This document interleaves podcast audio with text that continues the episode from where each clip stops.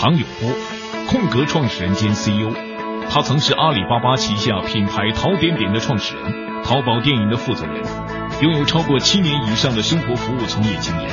作为共享经济模式的拥护者，唐永波认为，共享经济能将闲富的资源、时间、技能转化为价值。于是，他在二零一五年六月辞职，创办了空格。与其他电商平台出售实体商品不同的是，空格平台出售的是个人的技能和空余时间。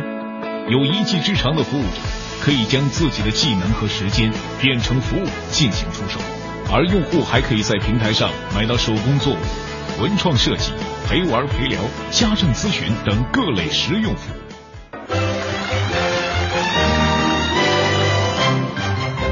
大家好，我叫唐永波，学学蜗牛。让创业的脚步慢下来。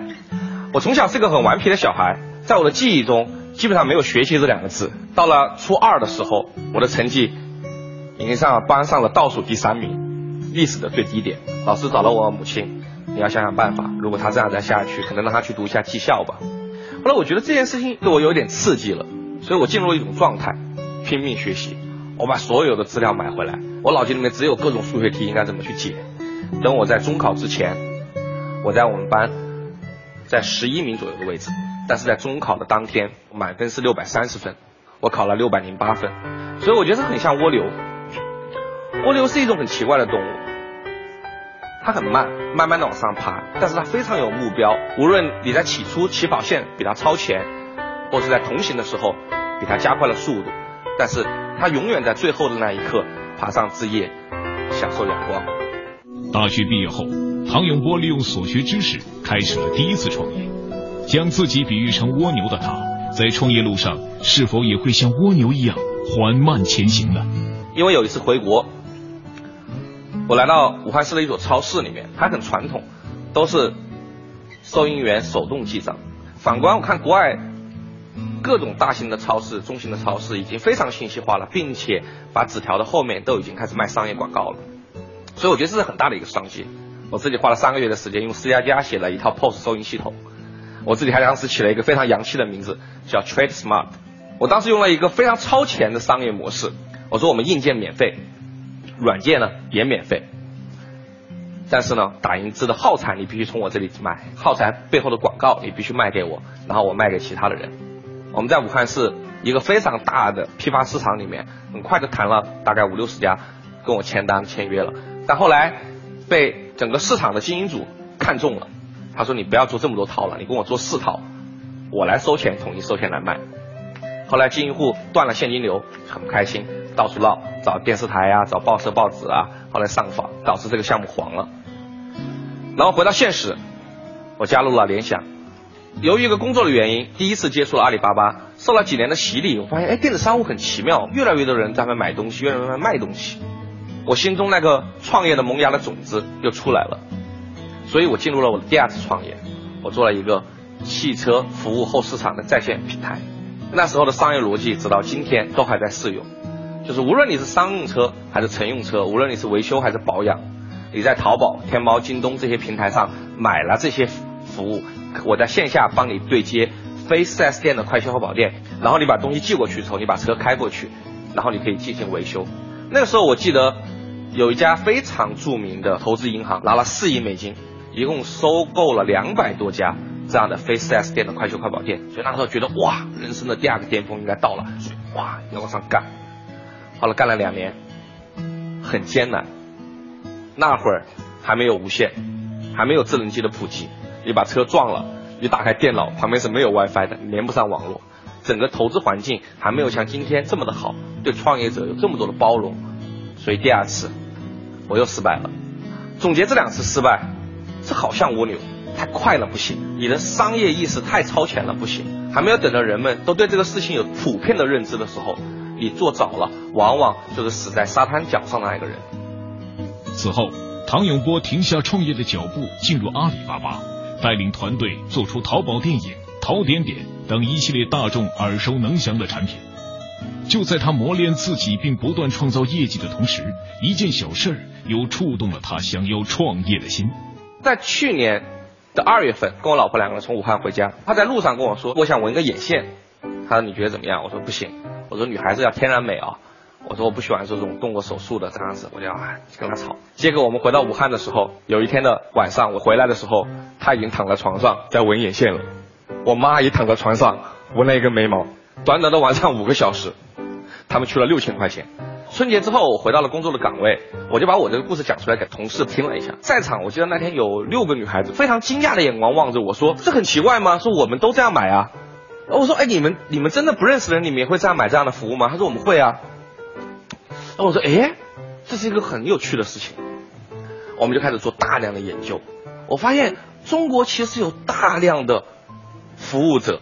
他们存活在 QQ 空间里，存活在 QQ 群里，存活在微信上。他们有大量的时间服务身边的一些人，所以我们在五月份决定，我们出来做了这家公司。在创业的初期，我们犯过错误，又犯了让自己太快的错误。我们产品七月十号上线的，我们希望能到八月三十号的时候能有六千的服务者。那会儿我们加大了对营销的投入，铺天盖地的打互联网的广告，突然间订单哇猛猛的暴增，结果我们只用了十一天，就有超过一万四的服务者上来提供各种服务，但是发现了一个很大的问题，空格上不光只是卖服务的了，有很多乱七八糟的东西也出来了，比如东北有一个大叔他们卖米，我们大伯你你不能卖米啊，我们是服务市场，他说那那我帮你种地怎么不是服务了？不但帮你种地，我还帮你打鼓呢。我还帮你包装了，我这不都是服务吗？还有一个广东的商人，他是一个很大的门业的这个公司，他他的标题是我能免费帮你安装门，他说我是服务。我们说你到底是卖门还是卖服务呢？他说我是门和服务一起卖，其实我是卖门。中国的服务者怎么太有想象力了？后来我们觉得突然间意识到，我们这个事情可能要慢一点，也许不要那么快，所以我们又经历了一次非常痛苦的修炼和转型。我和我们的管理团队开了三天的会，总时长超过了五十个小时，一共抽了四十包烟，喝了超过一吨的水，把整个团队业务线停下来，一些不靠谱的服务或者没有被认证通过的服务者就不让他上线了，重新去理我们的组织结构、我们的问题、我们新的思路。所以我一直觉得，无论我第一次创业的失败，对商业模式的不理解，第二次创业的失败。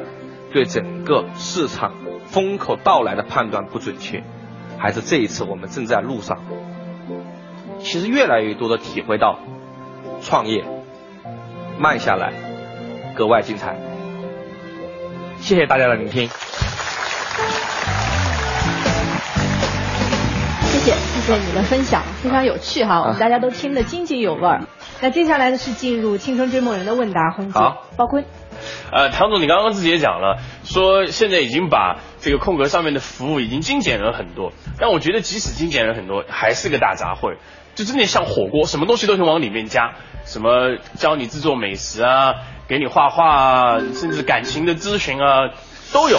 我觉得现在做互联网最重要的其实还是聚焦。你为什么会在一个需要聚焦的时代做这么一个混搭的东西呢？所以包括想问的是，现在大家都走垂直化的路线了，你创业去选择了一个综合性的平台。无论你是做垂直也好，还是做平台也好，最终的行业格局它一定是一个平台型的场景，啊，只不过说很多人从垂直开始切入，京东也是从三星数码开始切入，然后最后发展到跨平台。在我们判断服务这件事情，如果你从单一的一个平台去切入，那这个市场不足够大。就能支撑一个创业的 APP 的这样一个入口级的一个应用，这是第一个观点。第二个，就是做平台的人和做垂直人是两种不同风格的人去做。比如说做垂直的人，他一定会去做控服务者，我把这些服务者作为我的签约服务者。那做平台的时候，他不这么看的，平台是叫市场的规则，就水电煤的建立应该是怎么打基础。所以这两个团队的能力特点不一样，但并没有好与坏。那做平台最大的风险是什么？啊，平台最大就早期他说的这个就是最大的风险。初期的时候，其实应该给消费者一个认知，到底是什么。比如说，我现在不叫空格了，叫空格手绘，其实你就很好理解了。但是难的地方在于后期，你想在做别的跨平台类目的时候，这时候消费者对你的认知要重新再来一遍。嗯。比如说合理家。今天提到合理家，大家是不是觉得她还是在做美甲？做美甲，对对吧？实际上合理家其实做了很多事情了，这个女孩子的所有的这种美容产品，她都做了。但实际上大家对她认知还是在美甲。太根深蒂固了。根深蒂固了，在后期转型特别难。因为你看到了很多垂直网站，他们的这个转型很难，所以决定了你的切入就不从垂直入手了。对，对对对。下一位杨宇科。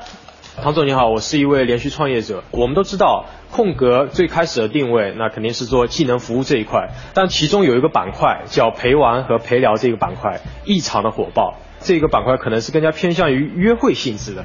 那么针对这种现状的话，是否符合您对空格的这个定位呢？以我为首的这一派保守派，我认为应该灭掉。但是九零后的那批代表，他们认为这是很正常的事情，应该留下来。他们的这些观点，其实在整个公司占据了上风。你你结婚了吗？啊，还没有。你有女朋友对吧？有的。你早上起来第一个件事情是抱你女朋友还是看手机？真实的回答。看手机。这也太隐私了。你晚上回家睡觉之前最后一个动作是不是把手机关了睡觉？是的。啊，我们一直在思考这个问题，就是我们大多数的时候生活在手机上面，所以虚拟的生活你需要去满足，但是在这里面其实衍生出很多东西来。